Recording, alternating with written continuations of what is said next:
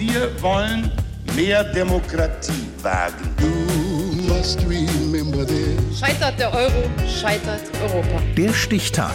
Die Chronik der ARD. 17. Dezember 1892. Heute vor 130 Jahren erschien in New York die erste Ausgabe der Modezeitschrift Vogue. Silke Hennig. Der Name ist zwar französisch, doch die Vogue erblickte zuerst das Licht der neuen Welt. Ihr Gründer Arthur Baldwin Tourneur gehörte der New Yorker Oberschicht an und genau das war die Zielgruppe seiner wöchentlich erscheinenden Zeitschrift. Die Vogue beschäftigte sich anfangs keineswegs nur mit Mode.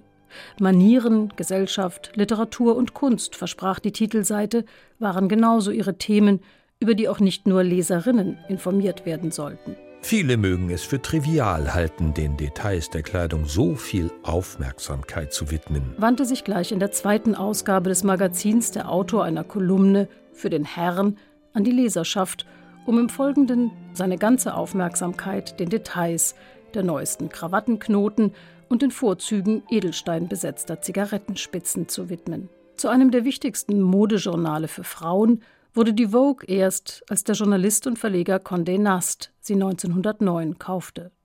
Der amerikanischen Ausgabe folgten Ableger in Europa, später auch in Asien und Südamerika.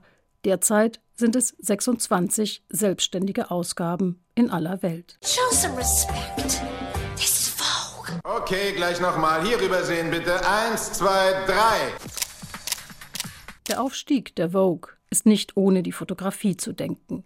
Der Fotograf Edward Steichen war einer von vielen berühmten Fotografen und später auch Fotografinnen, die Aussehen und Ansehen der Zeitschrift prägen sollten. Von Cecil Beaton über Irving Penn, Helmut Newton bis Annie Leibovitz, die in diesem Sommer etwa die Ehefrau des ukrainischen Präsidenten Olena Zelenska für die Vogue fotografierte. Statt Supermodels Prominente aufs Cover zu heben, war eine Idee, für die 1989 die damals neue Chefredakteurin Anna Wintour zunächst keinen Beifall erhielt. Für mein erstes Madonna-Cover wurde ich ziemlich kritisiert. Sie passt nicht zur Vogue, das verkauft sich nicht. Es war riskant. Aber der Verkauf dieser Ausgabe lag um sensationelle 40 Prozent höher. Das hat uns allen die Augen geöffnet. Im Jahr darauf revanchierte sich Madonna mit dem Song Vogue, der auch Bezug nahm auf einen Tanzstil der schwarzen, queeren Szene, dessen Name Voging wiederum der Zeitschriftreferenz erwies. Obwohl ihr Image immer elitär war, zeigte sich die Vogue offen für Einflüsse und Entwicklungen aller Art, sagt der langjährige Bildredakteur Robin Muir. Uh, Natürlich geht es bei der Vogue um Eskapismus. Man möchte den Alltag vergessen, in die Fantasiewelt der Modefotos abtauchen. Aber Vogue wollte in den Porträts auch immer gesellschaftliche Themen der Zeit abbilden.